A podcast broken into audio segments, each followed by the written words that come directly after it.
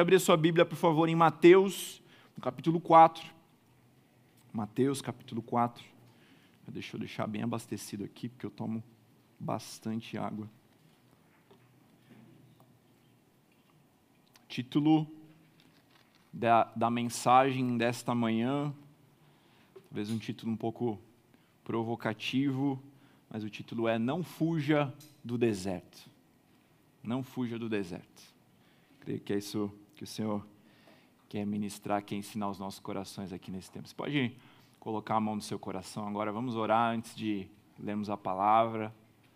O poder está na palavra, o poder não está num pregador, o poder não está nesse prédio. Você que está aí em casa nos acompanhando, o poder não está nesse canal no YouTube, o poder está na palavra, ela que transforma, ela que penetra nos nossos corações, que revela quais são as nossas intenções, quais são as nossas motivações, que nos faz discernir o que vem das nossas emoções, o que vem do nosso espírito. É a palavra de Deus que traz luz, que traz direção, e é sobre essa palavra que nós caminharemos nessa manhã e que nós clamamos por revelação do céu. Então vamos orar juntos. Pai, em nome de Jesus, eis a tua palavra. Nós concordamos juntos, Pai, que essa já é uma manhã de revelação da tua vontade, Pai. Que essa já é uma manhã de entendermos coisas novas, Pai, de discernirmos com o auxílio do Espírito Santo, com a iluminação do Espírito Santo, coisas novas na tua palavra, coisas que serão alimento para o futuro, mas que já são alimento e que vão nos trazer sustento nesses dias, Pai, nos dias em que nós estamos vivendo. Que seja assim em nome de Jesus. Nós abrimos o nosso coração para o Senhor, para a tua voz. E em nome de Jesus, que o Senhor nos transforme mais uma vez nessa manhã, Pai. Em nome de Jesus. Amém. Amém. Antes da gente ler, também tem um recadinho pessoal. É, a Melina, minha esposa, e a Betina, minha filha, elas não estão aqui, não estão aqui nesses dias. Talvez tenha percebido isso. Tem algumas semanas que elas não, que elas não, que elas não vêm. Deu uma travada. O que a gente está fazendo, a gente se reveza um pouco com a Betina. Que gente, o, os meus pais são do grupo de risco, então a gente evita deixar a Betina com eles. Então, ou a, ou a Melina está lá cuidando dela, ou eu estou cuidando dela. A gente ainda tem um pouco de insegurança de trazer, para os irmãos terem ideia. A Betina, até pouco tempo atrás, estava cuspindo na mão e falando que era álcool em gel. Então, ela tem dois anos, né?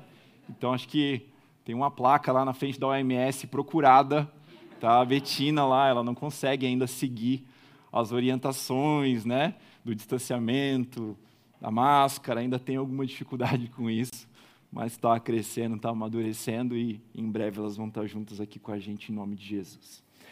Vamos ler a palavra de Deus, estou na versão NAA, a gente vai ler Mateus 4, do verso 1 até o verso 11. A seguir, Jesus foi levado pelo Espírito ao deserto para ser tentado pelo diabo. E depois de jejuar 40 dias e 40 noites, ele teve fome. E então o tentador, aproximando-se, disse a Jesus: Se você é filho de Deus, mande que essas pedras se transformem em pães. Jesus, porém, respondeu: Está escrito o ser humano não viverá só de pão, mas de toda a palavra que procede da boca de Deus. Então o diabo levou Jesus à cidade santa, colocou-o sobre o pináculo do templo e disse: Se você é o filho de Deus, jogue-se daqui, porque está escrito: Aos seus anjos ele dará ordens a seu respeito, e eles o sustentarão nas suas mãos, para que você não tropece em pedra alguma. Jesus respondeu: Também está escrito: Não ponha à prova o Senhor, o seu Deus. E o diabo ainda levou Jesus a um monte muito alto, mostrou-lhe todos os reinos do mundo e a glória deles, e disse: Tudo isso eu lhe darei, se prostrado você me adorar. Então Jesus lhe ordenou: Vá embora, Satanás, porque está escrito: Adore o Senhor, o seu Deus, e preste culto somente a Ele. E com isso o diabo deixou Jesus, e eis que vieram os anjos e o serviram. Primeira coisa que eu quero pensar com você, antes da gente entrar aqui com mais profundidade nesse texto, é que nas nossas vidas, quando a gente enfrenta alguns desafios, alguns problemas, eu creio que às vezes, para a gente encontrar soluções adequadas, as soluções corretas para esses problemas, a gente precisa ter um diagnóstico correto. Então, vou te dar dois exemplos. Essa semana, a gente viveu uma luta lá em casa. Dizem que tem a crise dos sete anos de casamento que as coisas começam a quebrar. Não sei se foi assim lá, Toninho. As coisas começam a ficar velha, começam a quebrar. Lá em casa começou um pouco antes. A gente tem cinco anos e a gente está vendo que está na hora de trocar algumas coisas, alguns eletrodomésticos. E dessa vez foi a vez da geladeira, que não deveria ter acontecido. Dizem que ela tem que durar muito mais. Minha geladeira parou na semana passada. E pensa você aí que benção ficar mais de uma semana sem geladeira. Que benção, que benção. Primeiro, pelas visitas, recebi aí umas cinco, seis visitas de técnicos tentando descobrir qual era o problema para aplicar a solução correta. Ninguém conseguia descobrir o que era. Estava acontecendo uma coisa muito estranha que até agora ninguém sabe o que é. A minha, talvez você vai me, me contar aí depois do culto se você souber, mas os técnicos não sabiam. Conversei com algumas pessoas que entendem de elétrica, não sabiam. Minha geladeira, quando a gente estava espetando ela na, na tomada, ela estava derrubando o disjuntor. E aí uma série de hipóteses do que pode ser, o que não pode, troca uma peça, troca outra peça, daí chegaram à conclusão que era um problema elétrico da cozinha, da chave, e foi volta, volta, volta, volta. E aí, depois da terceira peça trocada, ela parou de derrubar o disjuntor, graças a Deus. Ela está ligada lá, vai continuar em nome de Jesus. Mas aqui um exemplo bem claro de quando a gente não sabe o diagnóstico, quando a gente não sabe o porquê daquela situação, a gente tem dificuldade de aplicar a solução correta. Eu estava lembrando também de alguns anos atrás, quando eu fui, fui num final de semana com a Melina, uns amigos, a gente foi para Ilha do Mel, aqui no litoral do Paraná. E aí teve um dia lá que a gente saiu buscar, a gente saiu buscar um peixe que a gente ia fazer, eu e um amigo meu. E aí começou a chover, eu esqueci o chinelo, andei descalço, passei por uns lugares meio sujos, meio estranhos assim, poça d'água, descalço. Voltei para casa no domingo, comecei a passar muito mal, muito mal. E aí fui para o hospital, não estava parando nada na minha barriga, fui para o hospital. E aí, chegando lá no hospital, aquela coisa, triagem também para tentar o quê? Descobrir qual era o problema. Ficamos ali e olha que experiência abençoada também. Cheguei ali, o médico olhou para mim e falou, com essas palavras, meus irmãos, com essas palavras. Ele olhou para mim e falou: a gente vai precisar fazer o exame para ver se é leptospirose. Porque se for leptospirose, é caixão. Tá? Sem brincadeira nenhuma. Aí ele ficou meio, né, ele percebeu que ele falou que não devia. E aí ele falou: "Não, eu quero dizer, é complicado, dá para resolver, mas aí a gente vai ter que ter um tratamento diferente". E ali eu fiquei um pouquinho inseguro só naquela noite, né? Já entreguei minha minha alma ao Senhor. Mas no fim fiz o exame, no dia seguinte lá saiu, não era, graças a Deus, era simplesmente algo de estranho ali que eu tinha comido e que, e que tinha feito mal. Mas como a gente ter o diagnóstico é importante para a gente tratar os problemas da forma certa. E aqui, na introdução desse texto, ou de, dessa mensagem, o título dela, como eu já falei, é Não Fuja do Deserto. Eu até gravei um, um devocional aqui para Santa, que fala sobre a gente discernir no Espírito, na palavra de Deus, a origem das tribulações que a gente está passando é fundamental a gente discernir no Senhor a origem, o porquê nós estamos passando determinadas coisas. Por que isso? Não é simplesmente um ensino, não é simplesmente algo teórico, você vai ver que isso é extremamente prático. Primeiro, eu vejo na palavra de Deus pelo menos três origens diferentes aí para tribulações, para tempestades, para desafios, para crises que a gente possa estar passando nas nossas vidas. Só que para cada uma dessas três tem um remédio diferente. É por isso que é importante a gente entender qual a origem, porque para cada uma delas existe uma resposta diferente que nós devemos dar. Então, citando algumas delas aqui, e nesse texto que nós lemos a gente vê duas em específico, mas primeiro, a gente pode estar passando por uma tribulação, por uma crise na nossa vida, que tem a ver com uma tentação. tentação.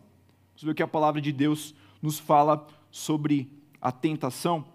Ou antes disso, em resumo, a tentação a gente poderia entender como uma proposta do nosso inimigo, como uma proposta de Satanás que seja atraente, ela tem cara de ser uma coisa boa, mas no final das contas a consequência disso é me derrubar, é te derrubar.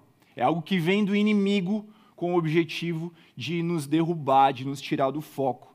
E acho que fica muito claro a gente entender a tentação quando nós voltamos lá para Gênesis no capítulo 2, quando a gente lembra da conversa entre Eva e a serpente. E ali, antes de Eva comer do fruto, que ela sabia que não devia, ela negocia com a serpente, ela conversa com a serpente, e olha a conclusão que o texto nos dá sobre o que ela pensou antes de comer. Vendo a mulher que a árvore era, Gênesis 2,6, vendo a mulher que a árvore era boa para se comer, agradável aos olhos e desejável para se obter conhecimento, ela tomou do fruto, comeu e deu ao seu marido. Boa para se comer, agradável aos olhos e desejável. Ela tinha todas as desculpas do mundo para fazer aquilo. Eu fico pensando para ela chegar nessas três conclusões, é quase uma pregação de três pontos. Boa para se comer, agradável aos olhos, desejável para se obter conhecimento.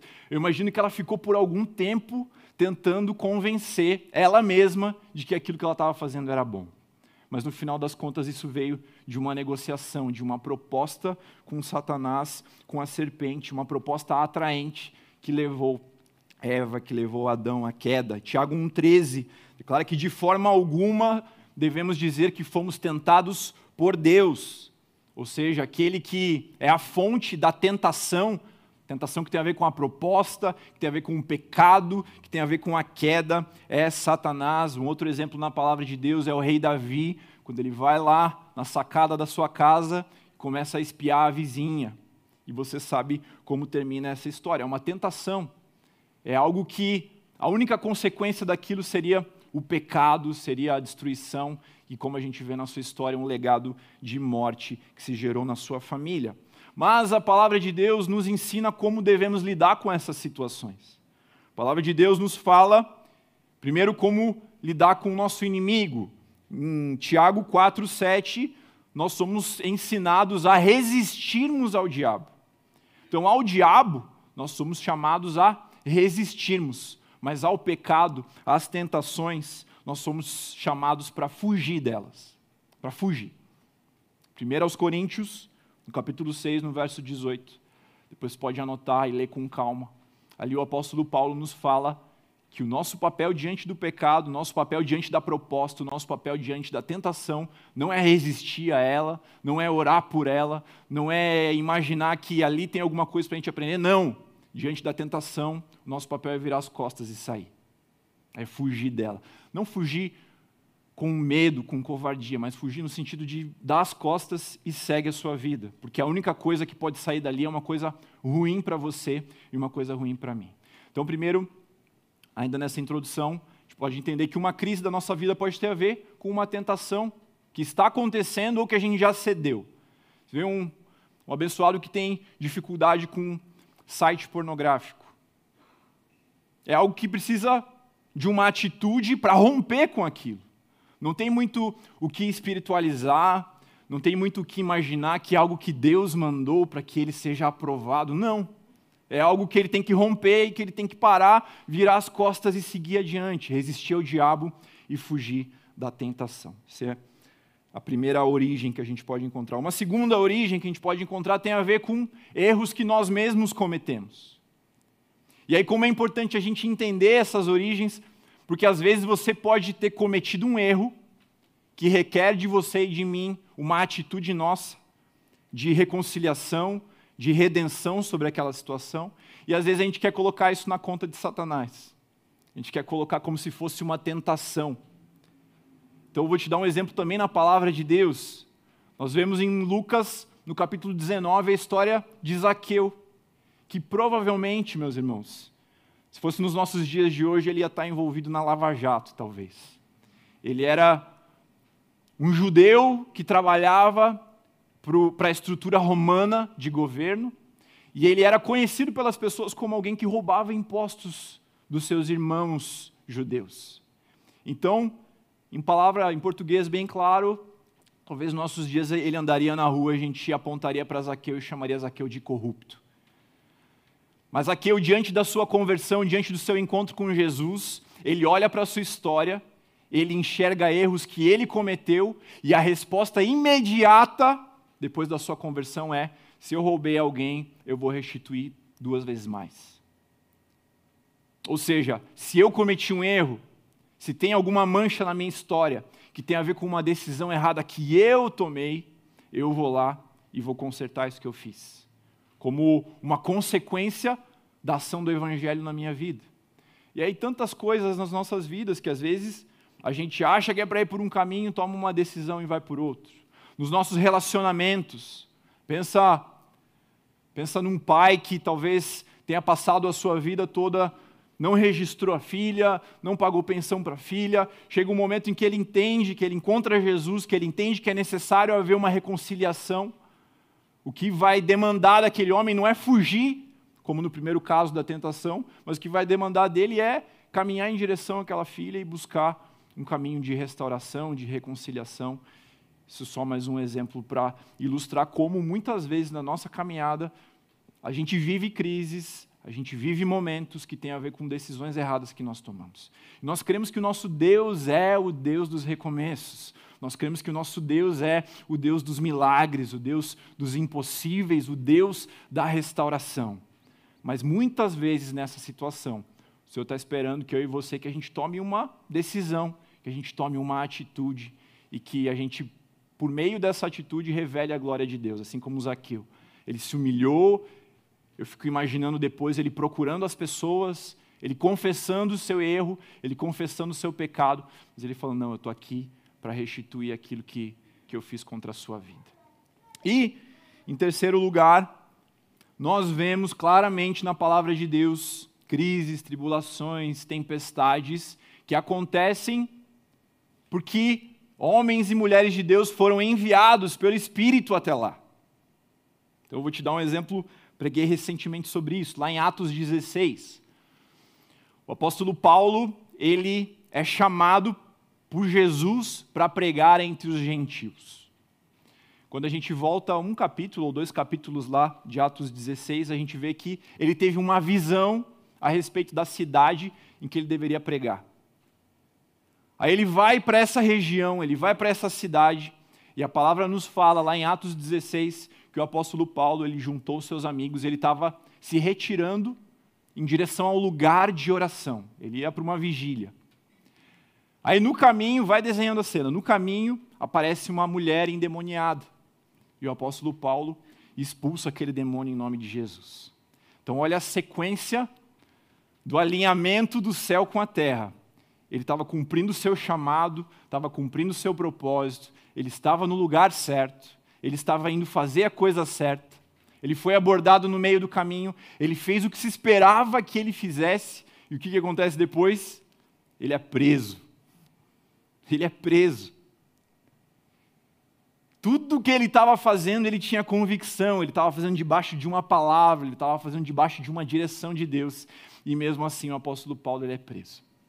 Aqui, para mim, claramente, a gente tem uma o que a gente poderia chamar de uma provação, ou o que a gente está chamando didaticamente aqui de um deserto de Deus. Um lugar que Deus pegou o apóstolo Paulo, levou ele até aquela prisão para ensinar algo para ele.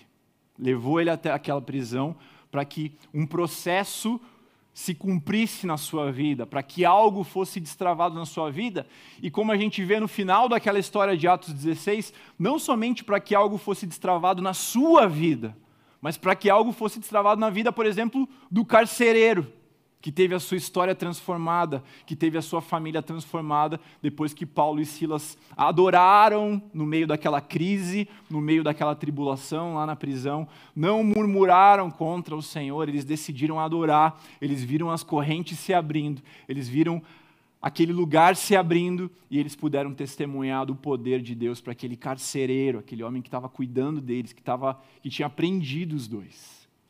Então a gente vê Paulo e Silas carregando uma história extraordinária que com certeza mudou a sua vida, que os levou a um nível de conhecimento muito mais profundo sobre quem Deus é, mas a gente vê também aquela situação toda acontecendo para destravar bênção na vida de outras pessoas. Então aqui a gente vê claramente uma aprovação, e o que a palavra de, de Deus nos fala sobre a aprovação, fala em muitos textos, mas em, em especial Tiago 1, 2 e 3, tenham alegria por passar pelas provações. Uma vez aprovado, a aprovação em nós produz perseverança. Então ele fala sobre provação, sobre aprovação e sobre um resultado. Provação, aprovação e um resultado.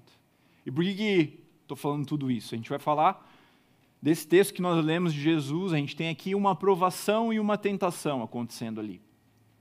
E por que, é importante a gente entender o diagnóstico correto? Porque às vezes, como eu já dei o exemplo, você está vivendo uma tentação e você quer espiritualizar aquilo. Deus só está esperando você fugir, mas você é, quer de alguma forma imaginar que aquilo é algo que Deus está enviando para você, que você precisa passar por aquilo.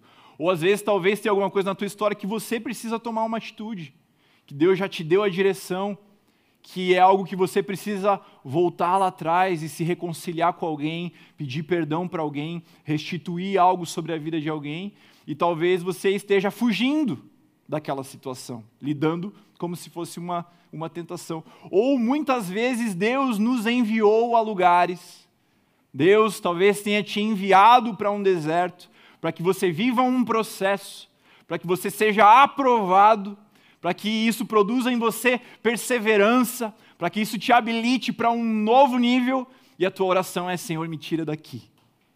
Senhor, eu quero fugir desse lugar. Senhor, que isso, esse tempo acabe logo. Quando, na verdade, a nossa oração, talvez nessa circunstância, deveria ser: Senhor, me aprove. Senhor, me ensine. Senhor, que o meu coração seja encontrado submisso diante do Senhor nesse deserto.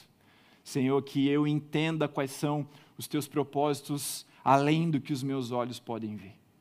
Então, por isso tão importante a gente discernir pelo menos essas três origens. Talvez você vai abrir a Bíblia, vai encontrar algumas outras, mas essas são as principais aqui que eu encontro. E aí, voltando para o nosso texto de Mateus, no capítulo 4, aí sim, eu quero entender com você algumas coisas que a gente aprende em específico nessa passagem. Por que essa passagem é tão importante, meus irmãos? Essa passagem marca o início do ministério de Jesus. Então, a partir dali, o que acontece depois é efetivamente o ministério, o início do ministério de Jesus aqui na terra. Nós sabemos que Jesus, ele, ele é desde a criação, ele está desde o princípio, ele criou todas as coisas junto com o Pai. Mas o ministério do Deus encarnado, do Jesus divino, ele começa, aliás, do Jesus encarnado, ele começa logo depois dessa passagem. Então a gente pode entender aqui um marco de Deus para a vida de Jesus. Um marco de Deus na história de Jesus. Algo que ele passou, um processo que ele passou, uma aprovação que ele passou, uma tentação que ele, que ele resistiu, que ele enfrentou, mas que marcaram o início do seu ministério. E aí, as primeiras coisas que eu aprendo aqui nesse texto é: Jesus passou 40 dias no deserto em jejum. Sem dúvida, ele teve fome durante esse período, ele teve fome ao final desse período, mas entenda que, mesmo num ambiente adverso no deserto, mesmo no ambiente em que tudo era contrário àquele propósito do jejum, mesmo talvez passando um sofrimento físico ali, passando por uma aprovação diante de Deus, sendo tentado, mesmo ali, Jesus ele se manteve fiel àquele primeiro propósito, propósito do jejum e da oração, e a gente não vê qualquer tipo de murmuração ou qualquer tipo de acusação ao Senhor. Mas eu quero que você se lembre comigo sobre um outro povo, ou sobre outras pessoas que passaram pelo deserto. O que, que a gente vê, voltando lá para Êxodo, qual foi a postura do povo de Israel no deserto? mesmo aquele povo vendo o mar se abrindo, mesmo aquele povo pre presenciando as maravilhas dos, dos, sinais de Deus, da provisão de Deus, do pão caindo do céu. Veja, eles não precisaram ficar 40 dias e 40 noites jejuando. O Senhor proveu ali no físico, Ele proveu na alimentação. Ele esteve com eles o tempo todo, o tempo todo uma jornada carregada de sinais, de maravilhas, e mesmo assim, aquele povo foi marcado, foi, ou é conhecido até hoje, como um povo murmurador, como um povo que reclamou. Então, o que eu vejo aqui, comparando essas duas situações, é o mesmo ambiente, o mesmo cenário. Do lado de fora era igual, os dois estavam num deserto, mas a gente vê que de um lado, mesmo, mesmo conhecendo os milagres de Deus, mesmo presenciando os milagres de Deus, a murmuração, e do outro lado nós vemos nosso Senhor Jesus respondendo com submissão. E essa é talvez a primeira lição que eu quero que você grave aqui dessa manhã como uma chave para sermos aprovados no deserto. Não para fugirmos do deserto, mas para sermos aprovados pelo Senhor e habilitados para aquilo que vem depois. Essa, essa primeira lição é uma chave para sermos aprovados no deserto é a submissão. Submissão. É isso que Jesus nos ensina aqui. Que é exatamente o oposto da postura que nós encontramos lá no povo de Israel. Veja, o espírito de murmuração, ou esse modo de agir, que só murmura, murmura, murmura, ele tem a ver com a cobrança. E o que está por trás da cobrança? Quando a gente cobra excessivamente, no fundo, no fundo, o que está no nosso coração, o que está na nossa alma, é a sensação de que a gente merecia algo melhor do que aquilo que a gente está recebendo. Então, por trás da murmuração, por trás daquela cobrança constante contra Deus, está no nosso coração a sensação, o sentimento de que, Senhor, aquilo que o Senhor me deu até aqui não é suficiente. Senhor, eu mereço mais do que isso que eu estou recebendo. E esse espírito, esse modo de pensar, esse modo de agir, ele é exatamente o oposto da submissão. Ele é exatamente o oposto ao que o apóstolo Paulo nos ensina lá em Filipenses, no capítulo 4, quando ele, quando ele declara que eu posso todas as coisas naquele que me fortalece, mas ele está falando sobre circunstâncias adversas. Ele não está falando num sentido motivacional simplesmente, mas ele está falando: olha, eu sei o que é passar pela fartura, eu sei o que é passar pela escassez, eu sei que é, o, o que é um dia estar numa posição de glória, de liderança diante das pessoas, eu sei, por outro lado, o que é no outro dia ser perseguido pelas pessoas, mas em todas essas coisas eu sei que eu posso tudo naquele que me fortalece. Tem a ver com a submissão, tem a ver com o fato de estarmos Talvez, de novo, como o apóstolo Paulo, sabendo que estamos fazendo a coisa certa, sabemos que, sabendo que talvez, olhando para trás, não havia nada de diferente que poderia ser feito. Estamos num lugar ali enviados pelo Senhor e mesmo assim nos submetemos e decidimos adorar o Pai.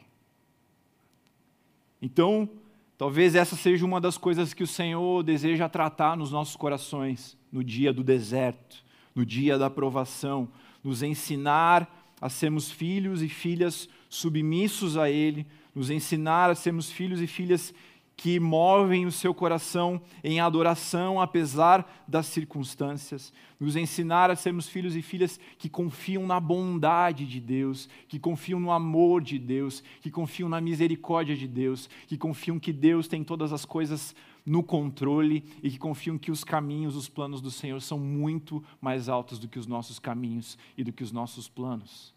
É isso que o Senhor nos ensina nestes dias de deserto, nesses dias de provação, a caminharmos com essa submissão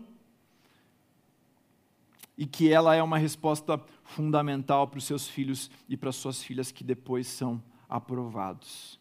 Mas entenda que quando a gente fala de submissão aqui, normalmente a gente associa como uma palavra ruim dos nossos dias.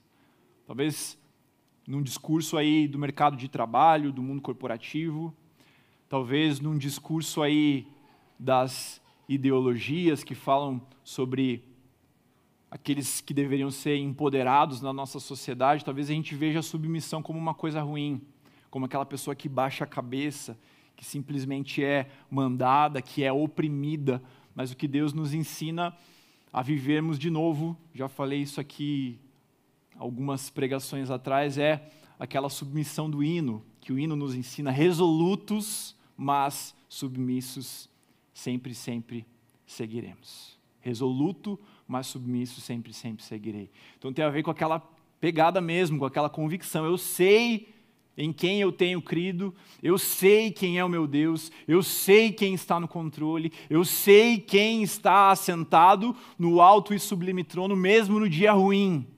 Por isso eu decido ser submisso a Ele.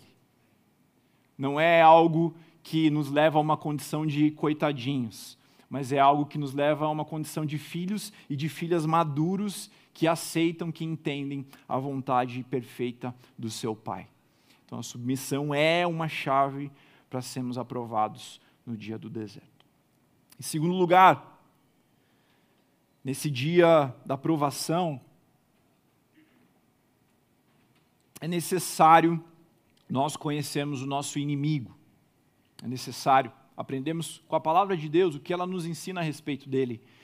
E esse texto ele revela muitas coisas sobre quem é o nosso inimigo, sobre contra quem nós estamos lutando, em especial quando se trata de uma tentação. Então pensa num jogo de futebol, pensa num jogo de algum esporte que você gosta. Normalmente o treinador ali, para ele definir como ele vai colocar o seu time dentro de campo, ele estuda alguma coisa sobre quem está lá do outro lado, sobre o seu adversário. E essa palavra Satanás, ela quer dizer exatamente isso, adversário. Então a, a, Bíblia, a palavra de Deus, ela nos mostra algumas coisas sobre como ele, ao longo dos tempos, tenta derrubar os filhos e as filhas de Deus. E eu creio que esse texto ele traz revelação sobre isso também. Então, em primeiro lugar, quando a gente vê, aliás, né, um, um primeiro subponto aqui, quando a gente vê a primeira abordagem de Satanás com relação a Jesus, a primeira frase que ele fala é: Se você é o filho de Deus. E depois ele repete isso mais uma vez na segunda tentativa: Se você é o filho de Deus. Então aqui a gente já aprende algo, a gente já aprende a ligar um sinal de alerta quando um sentimento está no nosso coração, que é quando nós entendemos que nós precisamos fazer algo para provar algo para outra pessoa. Quando nós entendemos que nós precisamos fazer para provar algo a respeito da nossa identidade. Acho que assim fica um pouco mais claro. Se você é filho de Deus, faça tal coisa. Você não é o crente? Por que você está passando dificuldade? Você não é o crentão? Por que está acontecendo tal coisa na sua vida? E aí, às vezes, a gente cai nesse tipo de armadilha e começa a buscar fazer para provar, quando na verdade em Deus a nossa identidade ela está firmada e nós somos o que nós somos e ponto final. Nós somos filhos amados, nós somos povo escolhido, nós somos nação eleita, nós somos o que a palavra de Deus diz e ponto final. Não há o que possamos fazer para comprovar a nossa identidade quando nós já recebemos essa identidade pelo que Cristo fez.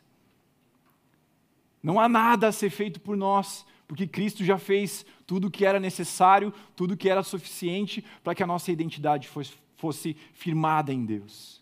Então, quando nós começamos a perceber em nós o desejo de fazermos alguma coisa, para provar algo para os outros, para mostrar algo para as outras pessoas, talvez algo que a gente queira comprar para mostrar algo para outras pessoas, algo que nós desejamos com relação ao nosso visual, ao nosso corpo para provar algo para as outras pessoas, algo que nós, alguma posição que nós queremos assumir para provar algo para as outras pessoas, podem ter convicção que isso não vem de Deus. A gente vê claramente nesse texto que essa é uma forma de agir ou que essa é uma forma de pensar que ela vem de Satanás, que ela vem do nosso inimigo. Então ele aborda Jesus duas vezes dessa forma: se és, faça isso, se és, faça aquilo. E o segundo ponto que nós aprendemos sobre contra quem nós estamos lutando. Jesus ele é tentado em algumas áreas diferentes. Eu creio que isso continua a se repetir nos nossos dias, nas nossas vidas, hoje. Então, quais são as áreas? Primeiro, como nós já falamos, ele é tentado na sua identidade em Deus, se és o Filho de Deus. E aqui é interessante, por que Jesus é tentado na identidade? Se você voltar alguns versículos atrás, poucos versículos atrás, os céus se abriram e Deus declara: Este é o meu filho amado em quem eu tenho prazer. E alguns minutos depois, talvez, Satanás já chega para Jesus: Será que é mesmo? Se você é, então prova aí para gente. Minutos depois, meus irmãos. Então, às vezes, você recebe algo, você sai animado, encorajado de uma manhã como essa, e minutos depois vem uma tentativa para te derrubar. Então, você já sabe contra quem você está lutando, você já sabe quais são as estratégias do seu inimigo, e você já sabe muito mais do que isso, ou muito mais importante do que isso, você sabe quem você é em Cristo Jesus, quem você é em Deus. Então, fique atento nesses momentos, quando vierem esses pensamentos, e responda com a palavra de Deus, como nós vamos fechar esse ponto aqui, já dando um spoiler. Então, primeiro, Jesus é tentado na identidade. Em segundo lugar, Jesus é tentado na sua necessidade básica ali daquele momento. Então ele fala: se você é o filho de Deus, transforme o pão em pedras. Jesus tinha acabado de. Ou, ou a palavra nos mostra que ele estava com fome. Tinha acabado de dizer que ele estava com fome, a palavra. E aí Satanás vai e busca tentar Jesus na sua necessidade. E aqui a gente aprende com Jesus a diferença entre necessidade e propósito, quando ele responde que nem só de pão viverá o homem, mas de toda a palavra que procede da boca de Deus. E aqui eu também faço um parênteses. Eu creio que o que Jesus está respondendo aqui é Satanás. Eu não vou quebrar o meu jejum. Eu não estou atrás de pão, eu estou atrás de uma palavra. E aqui talvez também uma chave para a gente ouvir algumas coisas de Deus. O jejum, ele é sim uma chave para ouvirmos coisas de Deus. Jesus nos ensina isso aqui. E talvez seja também uma das armas para você sair equipado daqui dessa manhã, buscando uma resposta no Pai. Outra forma como Jesus é tentado, ele é tentado no ego, então identidade, necessidade e ego. E por que o ego? Porque ele fala: se você é o filho de Deus, dá um show aí. Faz o pessoal levantar, gritar o teu nome, faixa, Jesus.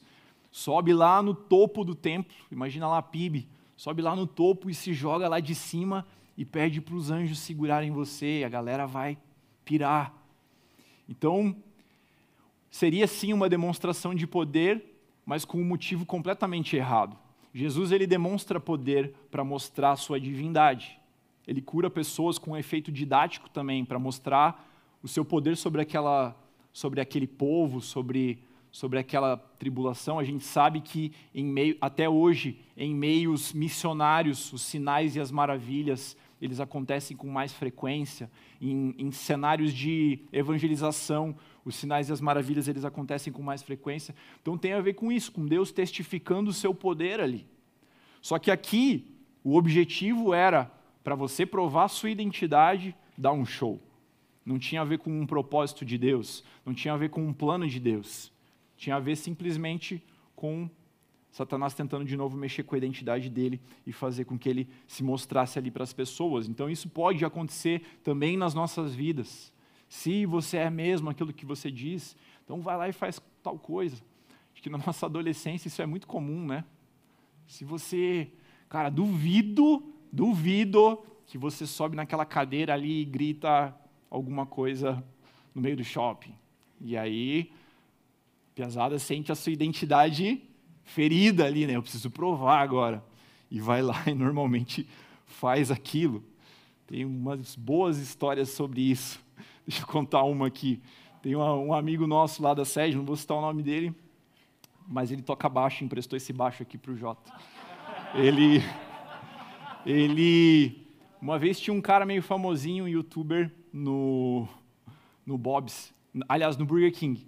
E daí alguém falou para ele, cara, duvido que você vai lá, pega o celular e fala, você pode tirar uma foto? E aí dá a câmera para ele tirar a tua foto. Não sei se você entendeu, mas é tipo, o cara ia achar que, ou oh, o cara me reconheceu, né, quer tirar uma foto comigo. E aí ele, tá, mas o que, que eu vou ganhar? Eles iam pagar alguma coisa lá no Burger King. E adivinha o que ele fez? Ele foi lá, Falou, cara, posso tirar uma foto? E o cara, não, beleza. Ele pegou, deu o celular e fez assim. E com certeza a sua identidade saiu reforçada naquela noite. Ele se sentiu muito mais capaz, né? Mas ficou uma boa história aí pra gente. Mas óbvio que um extremo, mas muitas vezes de forma muito mais sutil o inimigo tenta agir dessa forma nas nossas vidas.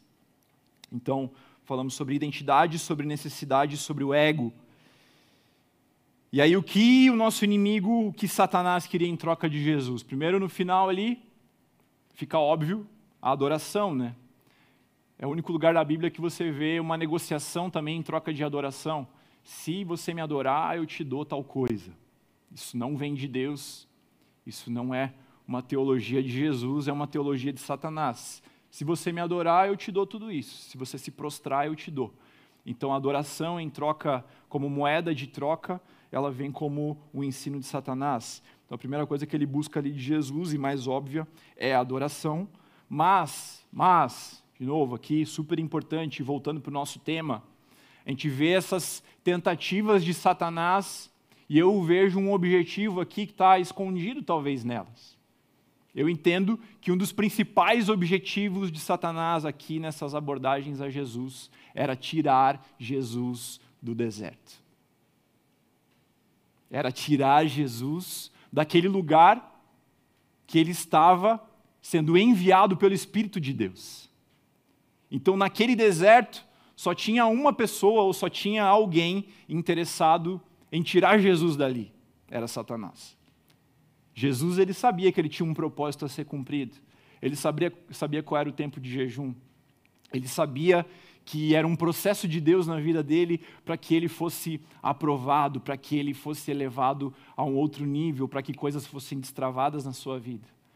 A gente não vê o Pai tentando acelerar os processos de Jesus, mas a gente vê Satanás tentando acelerar os processos de Jesus.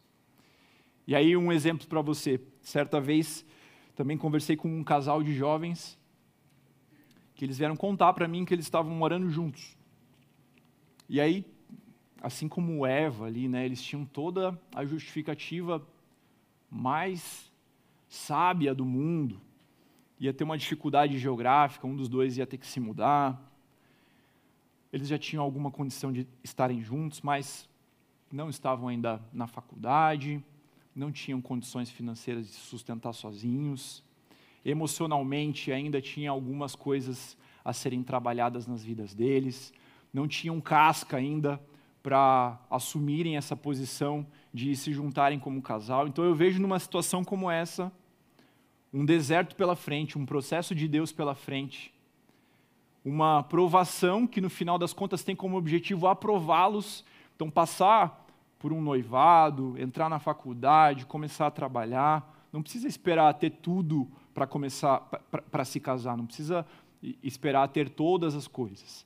Mas a gente sabe que algumas etapas são importantes, emocionalmente, com relação à emancipação, com relação a perspectivas, e eles decidiram pular aquelas etapas ali e já estavam sofrendo as consequências práticas. Sabemos que existem consequências espirituais, mas eles já estavam sofrendo as consequências práticas por pularem etapas na sua vida, por pularem processos de Deus na sua vida. Então, isso é muito prático nas nossas vidas. Muitas vezes, Satanás vai ser o único objetivo em vai ser o único com o objetivo de acelerar alguns processos. Ele vai ser o único com o objetivo de tentar te tirar de algum lugar que, por mais que seja difícil, por mais que seja doloroso, mas que pode ter sido o Senhor que te colocou ali, naquele lugar. E aí o que a gente vê, agora sim, como as respostas de Jesus, como ele lida com as abordagens do inimigo, como ele tem convicção sobre quem ele é, como ele tem convicção sobre como ele deveria agir, a gente vê nas três abordagens de Satanás Jesus usando a palavra de Deus como resposta.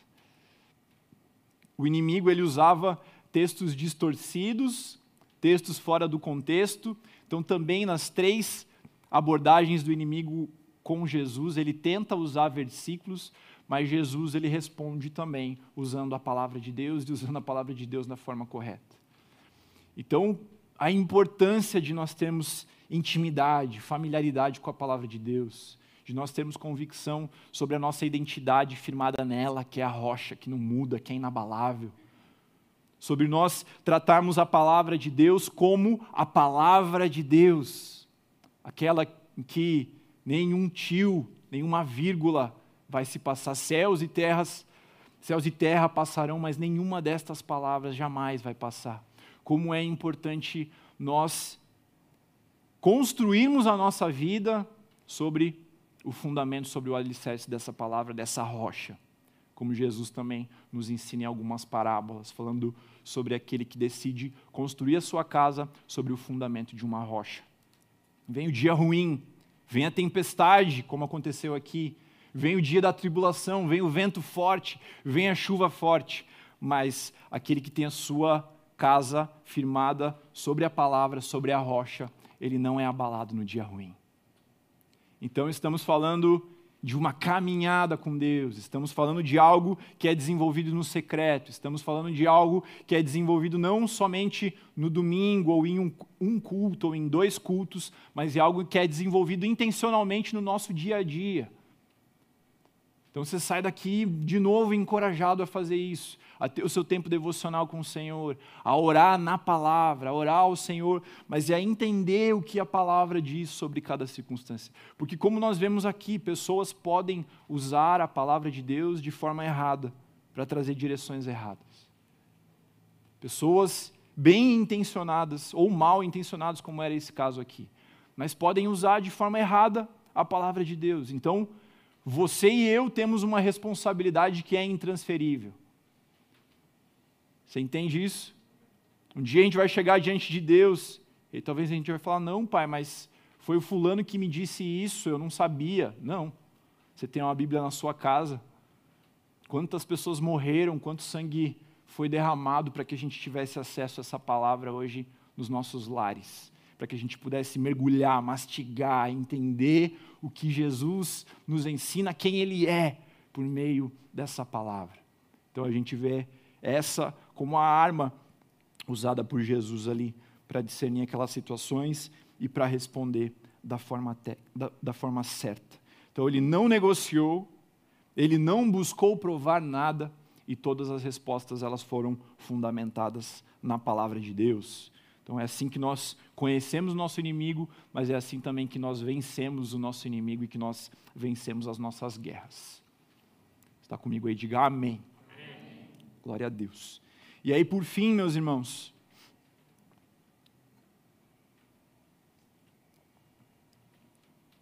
a gente já está caminhando para a parte final, mas ainda temos a ceia aqui nessa manhã, uma manhã tão especial.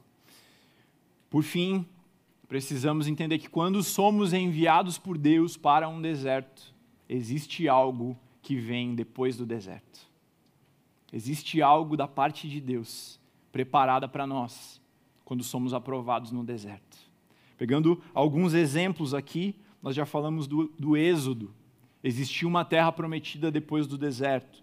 Lá em Ezequiel, do Vale de Ossos Secos, existia a ressurreição depois daquela circunstância difícil, daquele lugar de deserto. Nós vemos sobre a vida de Jó. Jó aprende algo sobre Deus, ele aprende verdade sobre o Senhor. Aquela história nos ensina, nos ministra até os dias de hoje, e ele é restituído pelo Pai. Existe algo que vem ali depois do seu deserto. Jesus, aqui nessa passagem, nós vemos que seu ministério inicia ele é quase que habilitado pelo Senhor para começar a sua obra aqui na terra depois do deserto. O apóstolo Paulo na prisão, algo vem depois daquele deserto, daquela tribulação, como nós já falamos e já exploramos aqui. Ele presencia algo maravilhoso que fortalece a sua fé, que gera um testemunho e as pessoas que estavam ao redor também foram transformadas. Então nós precisamos confiar na bondade do Deus soberano, que tem o controle sobre todas as coisas e, e confiarmos que Ele tem o melhor para nós. Por isso que é tão significativo nesses dias nós declararmos: Deus é bom. Deus é bom. Diante de uma notícia triste, como nós temos visto tantas, que expõe uma realidade. Diante dessas realidades, dizemos: Deus é bom. quanto significado isso tem. O como isso nos leva, de novo, voltando lá aquele ponto, como isso nos leva ao lugar de submissão. Deus é bom. E o que nós vemos que acontece de forma imediata, de forma prática, aqui no final desse texto, no final dessa passagem de Jesus, seus 40 dias no deserto. Você pode abrir comigo o verso 11.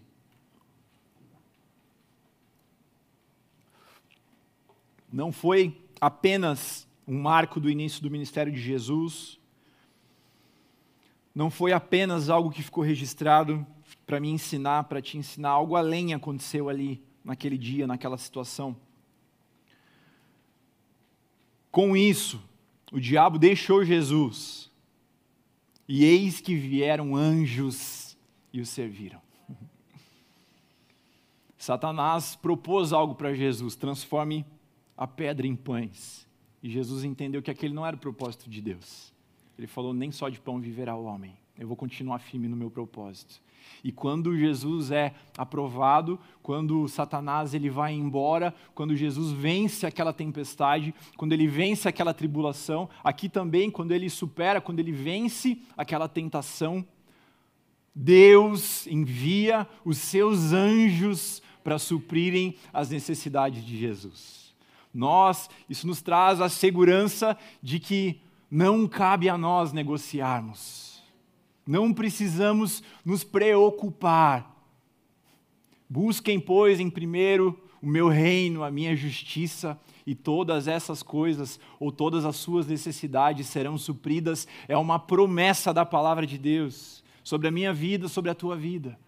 E o que nós vemos aqui é que não devemos, não precisamos tentar dar jeitinhos, não precisamos buscar atalhos, não precisamos buscar fugir desse lugar.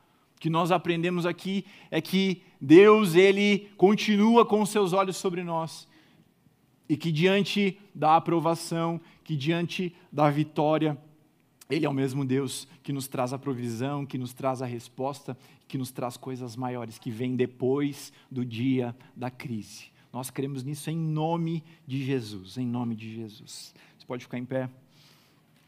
A palavra de Deus declara em Romanos 8, 28: Nós sabemos que todas as coisas cooperam para o bem daqueles que amam a Deus, daqueles que são chamados segundo o seu propósito. Como, como é difícil a gente crer nisso a todo tempo. Verso 29: Pois aqueles que Deus de antemão conheceu, ele também predestinou para serem conforme a imagem do seu filho, a fim de que ele seja o primogênito entre muitos irmãos. A palavra nos fala sobre também outra promessa, que na verdade é a mesma promessa de Deus sobre nós, sobre as nossas vidas, que nos ensina a interpretarmos as circunstâncias, as circunstâncias quando de fato agimos como aqueles que amam a Deus, que são chamados segundo o seu propósito, nós podemos descansar sabendo que todas as coisas cooperam para o nosso bem. Mas veja, o que é o bem? O que é o nosso bem? Talvez se a gente perguntasse aí para 10 pessoas, 20 pessoas diferentes, a gente teria inúmeras respostas diferentes. O que é o nosso bem? Talvez para alguns o bem seja a segurança financeira, talvez para outros o bem seja uma cura física, talvez para outros o bem seja a restauração da sua casa. Eu creio que Deus tem todas essas coisas sim para nós. Mas o que esse texto nos mostra sobre o que é o nosso bem ele mostra no verso 29. Porque, ele, porque aqueles que Deus de antemão conheceu, ele predestinou para o objetivo, para serem conforme a imagem do Filho. Então você pode ter convicção que no dia ruim, que no dia da tempestade, que no dia do deserto, que no dia da tribulação, mesmo que a gente não encontre as respostas, mesmo que a gente não entenda o porquê, mesmo que talvez a situação passou e você ainda não conseguiu discernir o que, que isso destravou na sua vida, eu tenho certeza que cada um de nós, que a gente pode olhar depois de um deserto, depois de uma tempestade, depois de uma tribulação, e temos a convicção de que quando nós somos aprovados, nós somos feitos mais parecidos com Jesus. Quando nós somos aprovados, nós somos feitos a imagem de Jesus. E é isso o que Deus declara que é o bem maior que pode estar sobre a minha vida e sobre a tua vida. É a nossa transformação à imagem de Cristo. É contemplarmos quem Ele é, é termos o nosso caráter transformado. É vivermos tudo aquilo que Ele tem para nós. Mas, em primeiro lugar, vivendo essa transformação de dentro para fora nas nossas vidas. Você pode fechar os seus olhos, nós vamos orar agora. E eu quero olhar, orar em primeiro lugar sobre aqueles que entendem que estão nesse lugar, estão num deserto de Deus, que estão vivendo uma situação que talvez você não encontra respostas, talvez você tenha lutado por muito tempo contra as mesmas coisas, talvez você tenha vivido o mesmo ambiente, como nós entendemos aqui, nesse ambiente do deserto por muito tempo. Quero, em primeiro, que a gente ore aqui nessa manhã, clamando para que o Senhor nos dê um discernimento claro, como nós vimos lá no começo, de qual é a origem desse, dessa circunstância que a gente está vivendo. Se é algo que nós precisamos consertar lá atrás, se é algo que tem a ver com uma situação que nós precisamos fugir ou não, ou se é algo que requer de nós simplesmente a submissão, a confiança no Senhor e a aprovação. Então nós vamos orar por discernimento espiritual, discernimento na palavra, para que a igreja de Deus ela avance, ela seja aprovada, ela supere. Mas nós vamos orar também por resposta do céu. Vamos orar para que o Senhor nos aprove nesses dias e para que o Senhor nos eleve, nos habilite para as circunstâncias que vêm depois sobre as nossas vidas. Então, se você entende que você está nesse lugar espiritualmente, você pode colocar a mão no seu coração agora. Como um sinal aí diante de Deus, a gente faz isso aqui na frente normalmente. Você vem até o altar, você se derrama diante do Senhor, mas de forma bem simples. Eu quero te convidar agora, coloque a mão no seu coração. Se você entende que espiritualmente você está nesse lugar. Vamos clamar por discernimento espiritual, mas vamos clamar para que nós sejamos filhos e filhas encontrados aprovados no dia da luta, aprovados, e vamos crer em nome de Jesus que muito em breve nós seremos supridos pelo milagre de Deus, assim como Jesus foi aqui nesse, nesse, nessa circunstância. Pai, em nome de Jesus, nós te louvamos porque a tua palavra nos ensina, ela traz luz às trevas, Pai ela traz direção ao nosso caminho.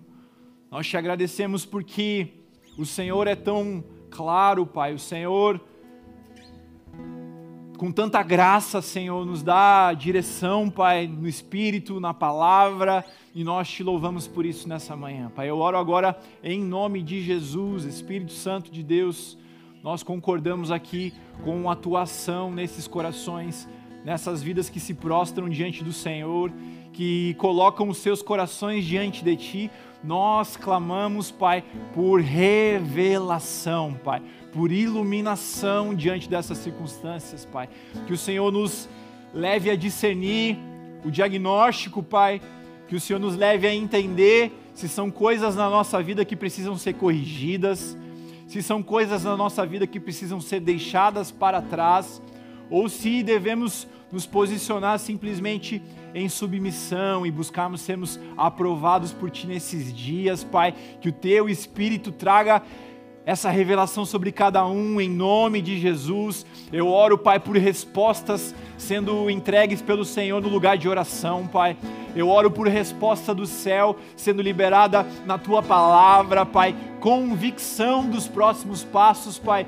É o que eu creio que está sendo liberado nessa manhã, em nome de Jesus nós não nos abalaremos, Pai, nós não desistiremos nesse dia ruim, Pai, mas em nome de Jesus, nós cremos que nós somos daqueles que são aprovados pelo Senhor, daqueles que perseveram, daqueles que avançam, Pai, em nome de Jesus, é o que eu oro sobre a vida de cada um dos meus irmãos aqui nessa manhã, Pai. Nós te agradecemos, Jesus, porque o Senhor não fugiu desse deserto, porque o Senhor não fugiu do, dos processos de Deus, porque o Senhor foi sim aperfeiçoado por meio daquilo que sofreu, como a palavra de Deus diz lá em Hebreus. Nós te louvamos por isso, te louvamos porque nós somos fruto da Sua obediência, Jesus.